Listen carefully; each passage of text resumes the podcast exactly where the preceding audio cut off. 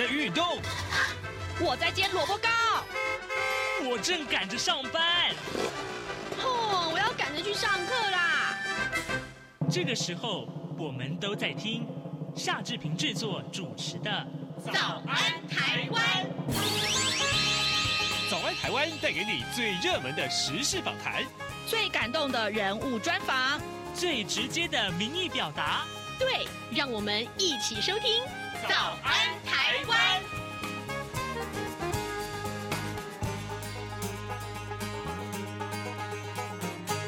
早安台湾，我是夏志平。今天是二零二三年的三月二十九号，星期三。哎，三二九是青年节！哎，先祝大家这个呃青年节愉快，好吗？大家都是年轻人了哦，好不好？好，今天志平在呃这个放。访谈单元里面跟大家安排的是，呃，两个主题，一个呢是有关于呃前总统马英九此刻正在大陆啊进行他的祭祖之旅，当然今天呃各平面媒体都放在非常显著的版面来报道。另外呢就是蔡英文总统即将明天就要出访了，这两位啊呃这个前后任的元首现在通通都是这个新闻圈的焦点。待会儿呢志平要为您来连线访问的是世新大学口语传播及社群媒体学系的副教授胡权威，我们请胡老师跟大家来分析啊，这个为什么这样的新闻非常受到大家的瞩目？同时呢，他们的出访，呃，又可以怎么去观察它的重点？在跟胡老师连线之前，志平有一点点的时间来跟大家说一说各平面媒体上面的头版头条讯息。首先，我们看到《联合报》和《中国时报》，也就是把前总统马英九访问大陆啊这个祭祖之旅这件事情放在头版头条，这是非常显著的版面。让我们先来看一看《联合报》的内文啊，说得非常的详尽啊。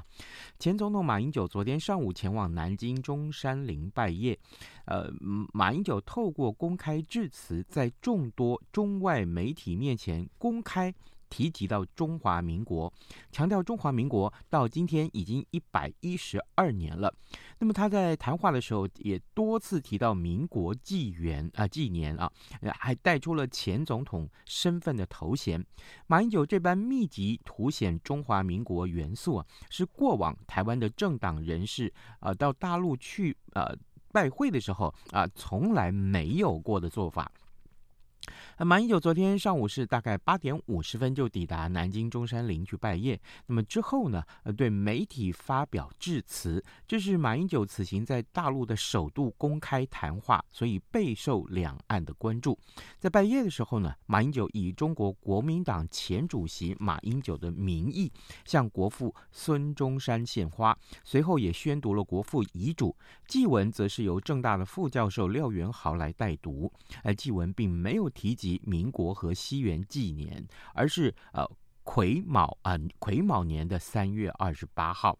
呃，祭文里面也提到了国父力抗列强，创建民国，还有两岸人民跟同属中华，以及九二共识和平基础等字句啊。那么马英九并且展示了他在中山陵的题字“和平奋斗”。振兴中华，以他的名字来落款，并没有加注任何的官衔。纪元则是民国与西元并称。好，这是今天《联合报》在头版头条上面的这个叙述。中国时报的这个标题则是提到马英九前总统，他说：“和平必战，这是两岸中国人的责任啊。”那么他是来会见这个江苏省。呃，呃，省委书记的时候啊，谈到了这个马习会啊，希望啊，两岸交流合作，建立互信，用协商来取代冲突。这是中国时报上面的头版头条的标题。另外，我们来看看《自由时报》。《自由时报》上面提到的是捷克众议长向中国喊话。我们来看看捷克的众议院的议长啊啊艾达莫娃，他昨天在演讲的时候指出说，北京政权必须了解台湾有许多民主盟友，中共如果进犯台湾，注定是失败的，而且代价高昂。他也希望呢，欧洲的所有人都能够从捷克身上看到，跟台湾往来不仅是正当的道义。更能够互惠互利，我们希望能够成为民主国家双边合作的榜样。这是今天《自由时报》上面的头版头条讯息。好的，现在时间已经是早晨的七点零五分，呃，十秒了。呃，我们要先进一段广告，广告过后呢，我们马上就跟呃胡老师连线喽。啊，老爸早啊！哎，起床啦！今天吃什么啊？哦，今天啊，我们来吃吐司加火腿蛋啊。嗯，好香哦！哎，爸，你在听什么啊？哦。我啊，在听中央广播电台的节目《早安台湾》啊。我平常最喜欢听夏志平主持的访谈了。哦，这个节目都在讲什么啊？新闻跟热门时事话题啊，哎，还有啊，报新闻而已哦，好无聊哦。哎哎，耐心听我说完嘛。早安台湾的节目内容不只是这样哦，除了每天最新的新闻内容，还会邀请各界的专业人士、学者来分享他们的见解哦。我只要一边听这个节目，一边做早餐，就能够了解好多事情哎！哇，那我也要听，在哪个平台可以听到啊？在每个礼拜一到每个礼拜五的早上七点到七点半，就能够在中央广播电台的官网上面收听到喽。哦，对了，在 Sound On、Spotify 这一些 Podcast 的平台上面也能够听得到哦。哇哦，老爸你很潮哎！对呀，Podcast 上面就能听到，也太方便了吧？哎。什么味道啊？哦，老爸，我的早餐烧焦了啦！早安，台湾，你正吃着什么样的早餐？吐司加火腿蛋，咬一口，然后收听中央广播电台。早安现场。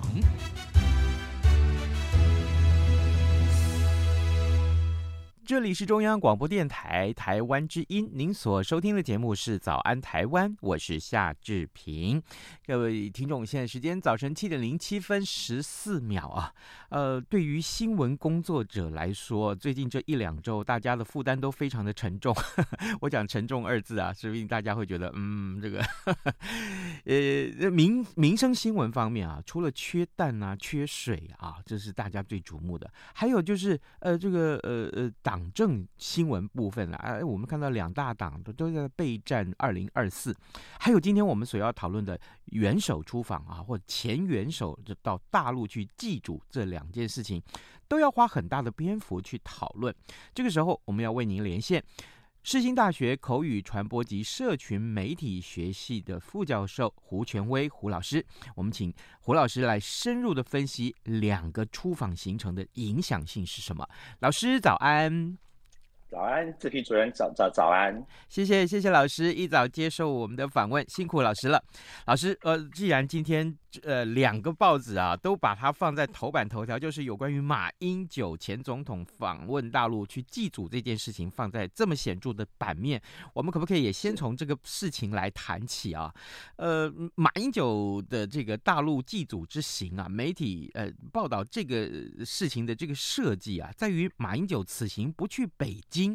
而且带着青年学子同行，呃，我我想请教，呃，老师，那是不是代表说马英九其实他已经刻意低调了？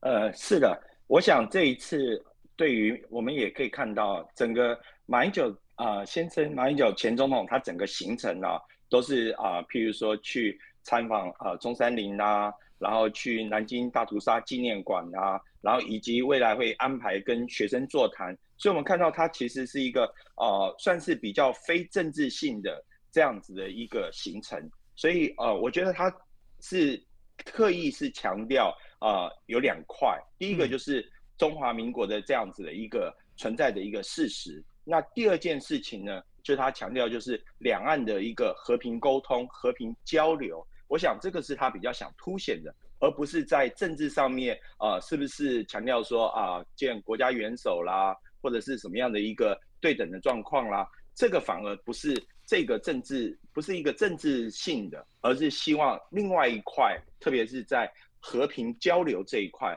我想是看到这一次前总统马英九先生啊，他们这个行程的安排的用意是，呃。在昨天，马英九前总统他抵达这个南京的时候，其实呃，我们看到有一些国内的媒体是在呃，也不是想抨击啊，就是在评论这件事情的说，呃，这个马英九抵达南京的时候所受到的接待的层级其实并不高，跟过去啊，呃，党政人士前往中国访问的时候，呃，所看到的这个呃接待的层级来相比的话，那是低很多。好，那呃，评论这件事情，再看看今天。呃，所有的呃，几乎平面媒体都在报道这个事情，也就是马英九呃前总统他谈到了这个谈话，就是和平避战，这是两岸中国人的责任。还有呢，他多次在谈话里面也提到了呃这个中华民国啊，这还有他是这个前总统这件事情。老师怎么看待昨天这一篇他在呃叶灵的时候所看到的呃所说出来的话的这个影响性？呃，确实，我觉得。呃，我们必须面对两岸的一个现实的状况，所以确实在中华民国怎么样在这个在中国大陆的时候，能够把它我们去展现出来，这件事情其实是非常不容易的事。所以我想可能是呃，这个是在不论是幕僚或者是马英九先生他们这边呃，很巧妙的能够把中华民国存在的这样一个事实，能够在中国大陆这样这样的一个地方能够去呈现出来，我觉得其实已经是呃非常的用心了。那至于说，啊，接待规格的话，呃，我想不论是高规格会被认为这是被统战，嗯、那低规则规格会被认为是被矮化，所以我觉得这其实这样子的拿捏，而且甚至于是呃，不论是蓝绿阵营双方会不断的去呃，在这些政治性的呃的问题上面不断的去操作或不断的去啊、呃、各自去做一些扭曲，我觉得不如去回归到。我我们真正应该要关心的，譬如说，这是呃一个呃中华可以看到，这是一个中华民国历史存在的一个一个事实的一个，他算是去那边去做一个参访。然后另外一个呢，也可以看到，就是作为一个和平交流，我想这也是我相信是马英九先生特别他在提至这个和平奋斗。特别是强调，尤其在两岸现在，嗯啊、呃、很多的一些紧张关系上面，我觉得这是一个比较去强调的重点。是，呃，各位听众，今天早上志平为您连线访问的是世新大学口语传播及社群媒体学系的副教授胡权威。我们请胡老师在。呃节目的一开始，先跟大家分享有关于呃这一趟前总统马英九的大陆祭祖之行啊，呃，当然他的接待规格也好，或者他昨天第一天的这个公开谈话里面所说出来的这些话，当然有其重要的意义。呃，老师，我们接下来看看呃蔡英文总统的出访行程。但是在明天下午啊，就是呃这个、呃、今天下午啊，这礼拜三的下午，他就要出发了。那么呃，我们我们这样来看，呃，蔡英文总统的出访啊，呃，一般来看有哪些重要的行程是可以观察的，也值得大家多多去注意。是呃，有关于蔡总统的行程呢，我们可以看到他是三月二十九号到四月七号，总共是进行十天。嗯、那这里面特别。啊，会引呃引起大家关注的就是，首先呢，他会过境美国到纽约，在三月四号会在纽约发表演说，而在纽约的时候是由华府智库哈德逊研究所那所啊举办的活动，而且他会接受该智库颁发的一个全球领领导力奖，然后蔡总统在那边会发表演说。嗯、那接下来他会到啊瓜地马拉，会到贝里斯，这个我们两个邦交国。那这个是他会去跟当啊、呃、跟这两个国家的总统会会面，嗯，那呃我可以呃稍微跟呃观众稍微解说一下，瓜地马拉人口是一千七百万左右，然后十万平方公里。那另外贝里斯呢，人口是四十万，然后大概是两万平方公里的这样的一个中美洲的国家。那事实上在二零一八年啊，蔡总统也到过贝里斯，那。后等到去完瓜地马拉跟贝里斯之后呢，那他会蔡总统在四月五号会到加州洛杉矶，会去跟啊、呃、美国的众议院议长麦麦卡锡见面。嗯、那同时也会在雷根图书馆呢会发表演说。啊、呃，大概我觉得这个特别是在纽约跟洛杉矶这两个地方的行程，我想是因为毕竟是在美国过境，而且那蔡总统接受到的。待遇也好啦，在那边做的活动也好，我想这都是国人特别关心的。是我相信，呃，可能这个跟麦卡锡的碰面，还有最后的这一场演说，在雷根呃呃图书馆的这个演说，可能会是大家最关注的焦点。之前我们也曾经看到，就是说，啊、去年八月份的时候啊，美国的前众议院的议长裴洛西他访问台湾，那那之后那之后呢，我们看到就是，哎呀，这个 呃中共的一连串的这个武力的恫吓啊，那这这这是一个都存在的事实了。所以，那么呃呃，蔡英文此行他选择在回程的时候才在洛杉矶跟麦卡锡会面，而不是说呃麦卡锡原来想说啊，我我可能春天的时候就要到台湾来了，这一进一退啊，有着怎样的意涵呢？确实啊，呃，就像志平主持人所说的，去年八月的时候，那像是啊佩洛西来台之后，就造成整个啊。中国大陆整个大反弹哈，包括军事演习啦，嗯、包括对对贸易制裁啦，中美关啊，包括中国跟美国关系之间的啊许多的一些啊相互的一些制裁行为，所以其实这个政治效应的影响确实是非常大。那所以这一次有这样的说法，就是好麦卡锡不要来台湾，嗯，那但是呢啊蔡英文总统在过境的时候呢，在啊，洛杉矶跟麦卡锡见面这样子，是希望去缓和，是希望不要再像去年八月这样的一个这么大的一个政治冲击，但是彼此之间呢，又能够啊相互会面到，我想这个是主要的是一个进退之间的一个平衡的考量。嗯哼，呃，进退之间的平衡考量，但是可能最后还是要看看中共的反应吧，因为如果说中共觉得，哎，他刻意要做个文章。哦，还是觉得不满了？不对，这蔡英文怎么可以呃到美国来过境，而且是在公开的场合有发表这样的一个谈论？更重要是，也许当然，蔡英文总统在这个发表演说或者是谈话的时候，可能真的会呃，当然凸显台湾的民主价值啊，这是必定会要做到的。那嗯，问题是呃，假定这个中共如果不满意，他仍然有很多很多的武力恫吓，那么台湾的民众或者是台湾的媒体应该怎么去看待这样的事情呢？呃，我想呃分两块，特别是志平主任讲的非常非常棒，因为事实上在一九九六年的时候，那时候李登辉总统那时候去访问康奈尔大学的时候，事实上啊、呃，一般其实后来从那个密密史的资料也得知，就是其实双方都已经有默契了，就是中国跟、嗯、中国大陆跟台湾这边其实都已经有默契了，可是最后中国大陆这边还是翻脸了，就是即使是当初有谈好，但是事实上。啊、因为、呃、一些言论也好啦，或者是中国大陆有一些不同的啊、呃，这种所谓鹰派人士的一个军军系人士的反弹呐、所以最后还是造成很大的一个，甚至造成台海危机，倒是造成那时候啊中中中国大陆一个非常大的一个啊、呃、军事演习。所以我想，呃，对于整个我们媒体来看待这件事情的话，就是裴呃跟麦卡锡。啊、呃，议长的这样一个见面，嗯、我觉得我们当然是真的是啊、呃，作为一个小国的话，我觉得我们只能就是说谨慎以待。如果说刻意的不论去去夸大这些效应的话，其实对我们来说都不是一件好事啦。因为毕竟啊、呃，引发这个中美的争端，对台湾来说，特别是啊、呃，站在哪一边，或者说我们就算站在美国这一边，但事实上我们要面对的很多的。啊，压力也好啦，或是第一线的冲突也好，这个对台湾其实都不是不是是不利的。嗯哼，对，当然这个呃，我相信媒体啊，这各自应该有各自的分寸啊。各位听众，今天早上志平为您连线访问世新大学口语传播及社群媒体学系的副教授胡权威。我们请胡老师在节目中分析有关于这两位啊，呃，先后是两位与与这个国家的元首蔡英文总统跟前总统马英九的这个呃出访行程。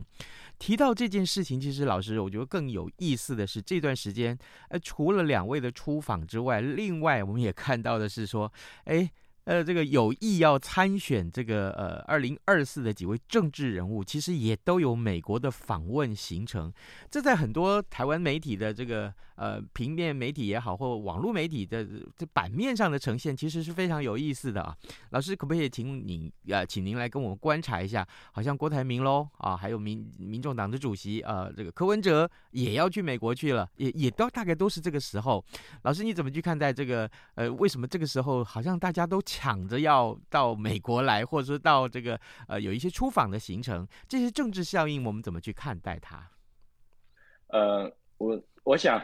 啊、就是我们从一个比较大的一个呃格局来看的话，就是其实世界上许多国家，特别是跟美国友好的国家，其实，在政治人物的安排上面啊、或者政治人物的啊、呃，真的是就是在他的在当地是不是能成为领导者这件事情，其实多多少少会受到啊、呃、美国的态度的一些影响。嗯、那当然呃，我这边还是比较强调，就是有的时候。跟国家大小有有关，因为我自己以前呃就有中美洲的朋友，然后他们也同样的问题，就他们的政治人物啊、呃、也非常受到美国的影响，嗯，所以这不是我们台湾独有的一个呃特性，这是第一个，是就是从一个比较大的一个世界格局来看，因为毕竟美国作为啊、呃、整个民主国家的一个啊，你、呃、可以说是一个领导的一个地位来说，多多少少会受到一些影响，这是第一个。那第二个就是说。啊，确实啊，就像主持人说的啊，现在啊，郭台铭先生啊，好像柯文哲先生，甚至于在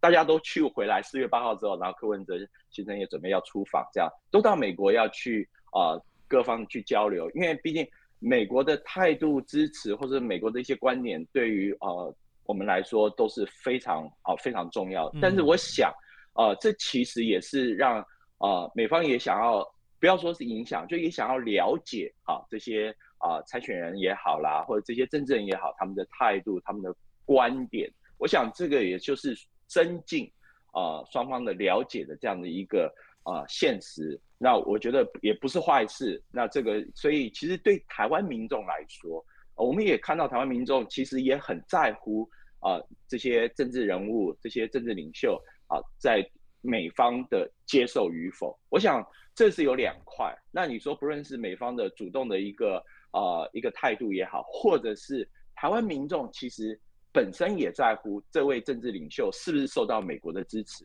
那我想，对于所以对一个政治啊政治人物来说，他想要登大位，他想要啊、成为台湾的领导者的话，呃，似乎美国行是我们常见的一个啊、一个过程，一个安排。嗯、是。呃，各位听众，今天早上志平为您连线访问世新大学口语传播及社群媒体学系副教授胡权威，胡老师也为我们解说了有关于啊，呃，这为什么有这么多的政治政治人物在抢在这个时候要到美国去，或者说是呃，在至少在这个呃，对于总统大位有兴趣的话啊，都会选择到美国去。那当然，这个呃彼此啊增进彼此的了解，对民众来讲，解读这些新闻其实是有帮助的。老师，最近啊，这个当然，呃，最后这个问题我还要来请教您，就是有两党啊，在于这个二零二四的备战上面，其实都有很多的动作。当然，民进党里面的赖清德他已经是确定要代表民进党出征了，可是国民党在这个时候啊。哎，我们看到的是这个，呃，好像还没有一个很明确的动作，但是他们也说了，他们说的，时间不会太晚啊，这个至少比往年都要早，这是朱立伦党主席的说法。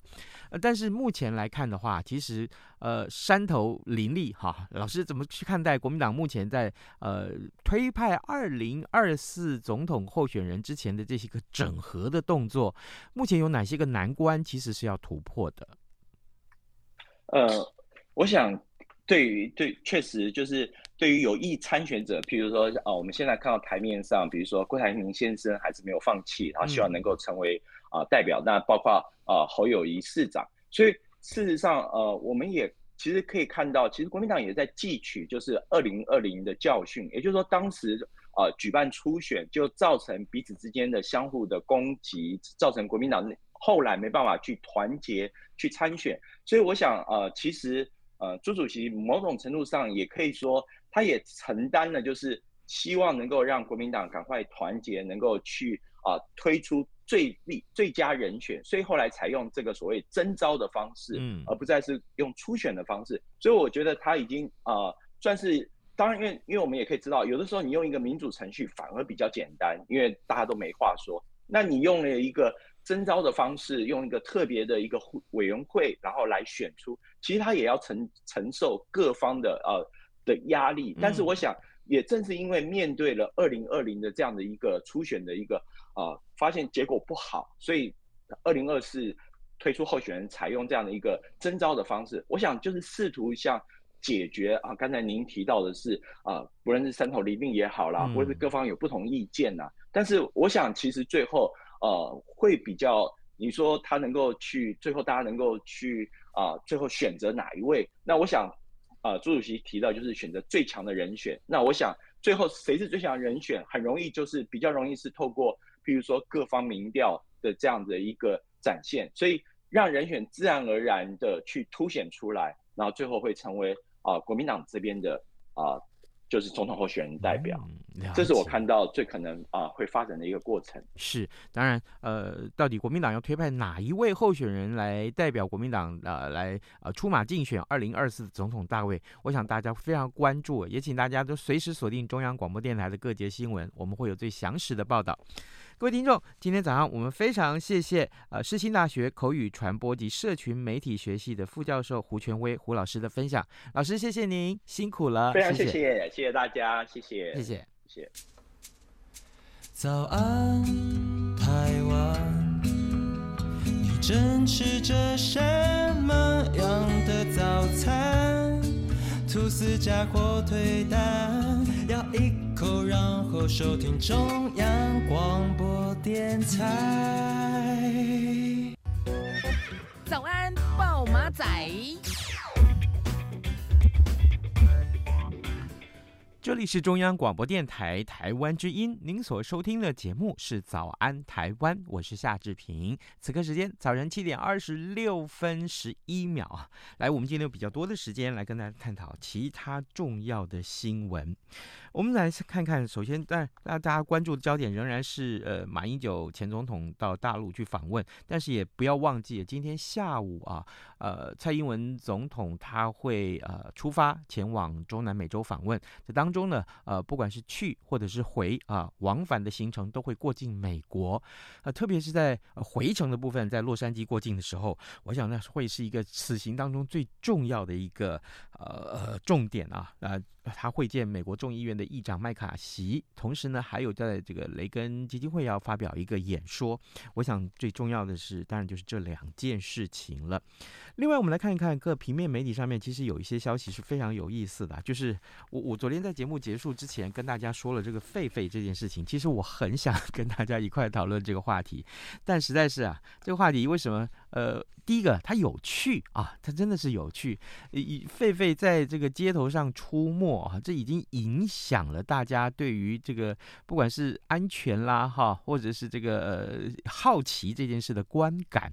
我我想大家会觉得这个新闻有趣的地方就在这里，但是没有想到啊，呃前天这个狒狒啊，呃被击毙啊，这是这真是非常大的遗憾。而且呢，我我看到所有的媒体，还有当然所有的民众也是如此，就会非常关切，那到底是谁啊开枪？后来证明是一位猎人，但是是谁让这位猎人去开枪的呢？这真的是非常有趣的话题。呃，所有的民众这个时候大概都呃同情啊，这是被击毙的狒狒了。那呵呵 好，那呃至少志平的这个脸书啊，这这上面或者所有的这些社群媒体的朋友们啊，他们。大概四五十位朋友，他们都发文说狒狒死了，那怎么办啊？或者说狒狒呃居然被击毙，然后呢，这这这个这是件很离谱的事情，所以呢引发了民怨的沸腾。呃，为此呢，桃园县的呃农业局长也也也这样的，因为这样就下台了。另外还有一件事情，我觉得非常离谱的是啊，昨天这个狒狒啊的遗体装箱了，那这个桃园这个。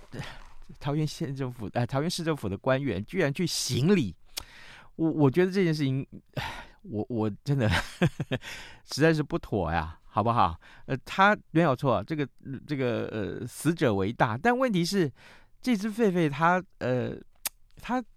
应该是怎么去说呢？它它是一是一个动物啊，我们不是说不尊重动物，但问题是，如果说呃，这个嗯，还要。在媒体面前这样公开去行礼、去致敬、鞠躬、哈腰，还要好长达几十秒。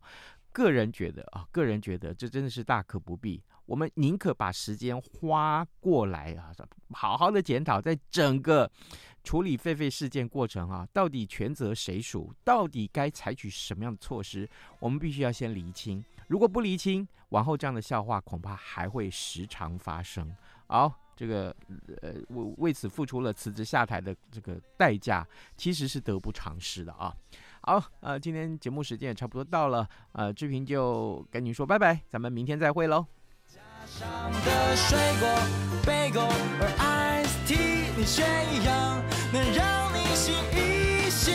反正过了十二点，好多一样被丢弃。